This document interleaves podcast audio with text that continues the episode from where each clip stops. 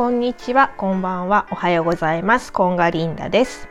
久しぶりの配信となりました。実はこの間にすごいいろいろあったんで、話したいことも本当はたくさんあったんですけど、ちょっとテンパっちゃってて、やることがたくさんあって、配信できませんでした。その辺のなんか私の変化とかはおいおい話していきたいと思います。で、今日のお話は今すごい旬なワクワクが2つあるんですけど、そのうちの1つについてお話ししようと思います。えっ、ー、と、今日のトークテーマは、なんだろう、密教。うん。宇宙理論って昔からあったんだ、的な感じですかね。について話したいと思います。で、えっ、ー、と、まず私がすごい大好きなポッドキャストの番組がありまして、ポッドキャストって皆さんご存知ですかね？あの、iPhone 持たれてる方だと最初からあのアプリが入ってるんですけど、ラジオみたいな感じで、え、ー、と、まあ、自由にっていうわけではないと思うんですけど、まあ、あの、ちゃんと審査に通ったような人たちが、えっ、ー、と、番組を作るというものがあります。で、まあ、えっ、と、で、私が好きな番組の一つに古典ラジオっていうのがあるんですね。で、えっ、と、それは3人の男、男性の方が、1人は、えっ、と、歴史弱者って自分でおっしゃってる方で、2人は歴史が強くて、まあ、番組するごとにそれ、もう、すっごく勉強して、あの、私たちに教科書よりも分かりやすく教えてくれるっていう番組なんです。この古典ラジオっていうのは YouTube でも見られるので、もしあの、歴史に興味がある方がいたら、おすすめです。すっごく分かりやすくて、私は、なんか子供にも、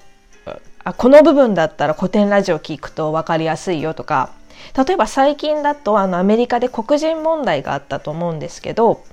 えっと、そのあたりはアメリカってすごい歴史がどこの国よりも複雑で、あの、成り立ちが複雑なんですって。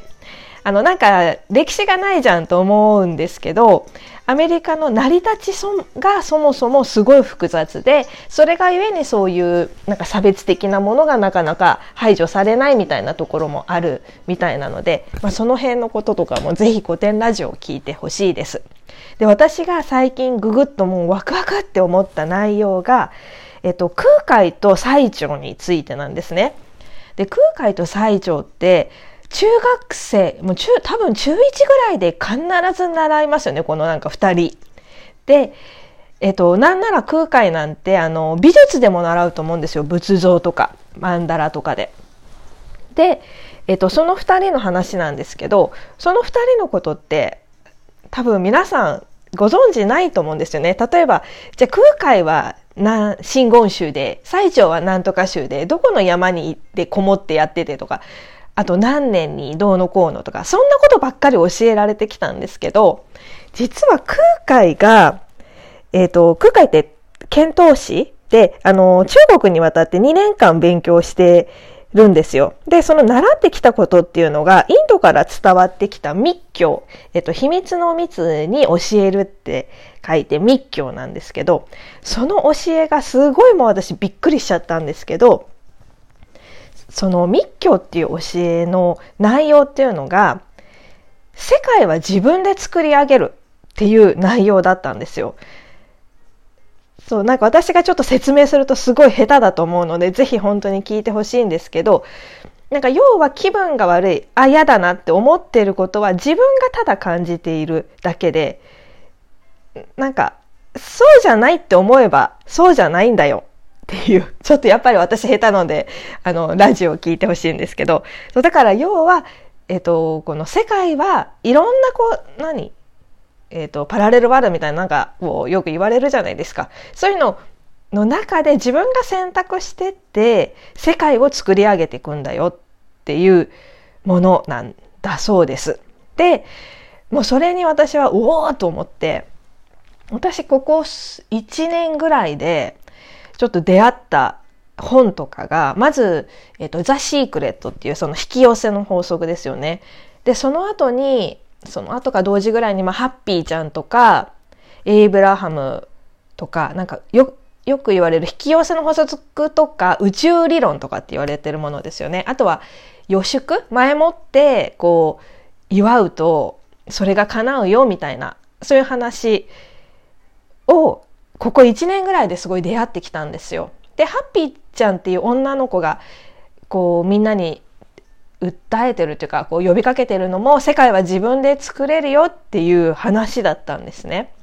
で、何それ私1年前にその考え方を知ったけど、実は13歳ぐらいでそれになんかちょっと触れてたんだっていうことにすごいびっくりして、びっくりしたんですよ。で、その、まあ、エイブラハムとかハッピーちゃんが言ってるっていうのは、うんと、自分が神様みたいな、なんていうのかな。やっぱり本当に本当に聞いてほしいですけど、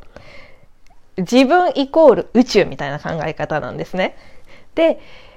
えっ、ー、と、それで空海が作った大日如来っていう仏像みたいなのがあるんですけど、ちょっと何かで調べればすぐ出てくるんですが、大きな仏像の周りに背中にこう炎みたいな形のを背負ってて、その背中にもたくさんの仏像がバーって並んでるもう立体、まあ、今でいう 3D みたいな仏像なんですけど、それっていうのは何を表してるかっていうと、宇宙を表してるそうなんですよ。で、宇宙イコール自分だよっていうのをこの空海は言ってるらしいんですね。で、もうまさに何同じこと言ってんじゃんと思って、すごいびっくりしたんですよ。そう、だからね、なんかこの道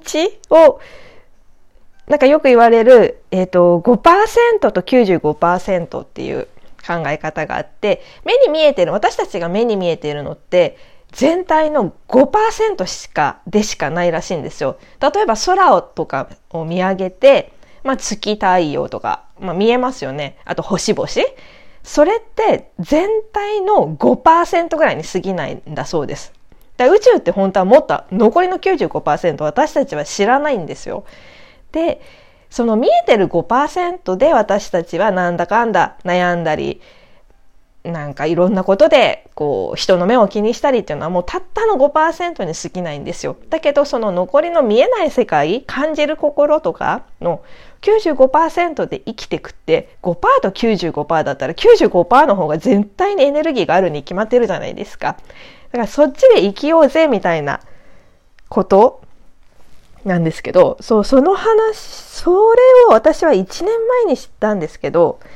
いや、もしかしたら13歳で知り得てたのかもしれないと思ったら、ちょっと悔しいとともに、なんか年号とか覚えてる場合じゃなくって、この13歳の時に空海のこの密教を教えてほしかったなっていう、なんか、そんななんか、ちょっと怒りとワクワクと よくわかんない感情なんですけど、そういうのがあります。でも考えてみたらね、密教って秘密の密なので、字で伝えてるんじゃなくって、なんか伝文言葉で伝えてってるそうなので、そう。で、あとはなんか修行を積まないとできないよみたいな教えなので、まあそんなのをね、中学の先生とかが知る由もないなっていう感じなんですけど、なのでちょっと皆さんもよかったら古典ラジオ聞いて、そういう、なんか、そういう考えとか、スピリチュアルとか、なんかうさんくさいとかじゃなくって、え、こんな昔からその考えがあったのねっていうのをぜひ知ってほしいです。そう。ぜひ、古典ラジオ、YouTube とか、えっ、ー、と、ポッドキャストで聞けるので、ぜひ、聞いてみてください。ワクワクします。では、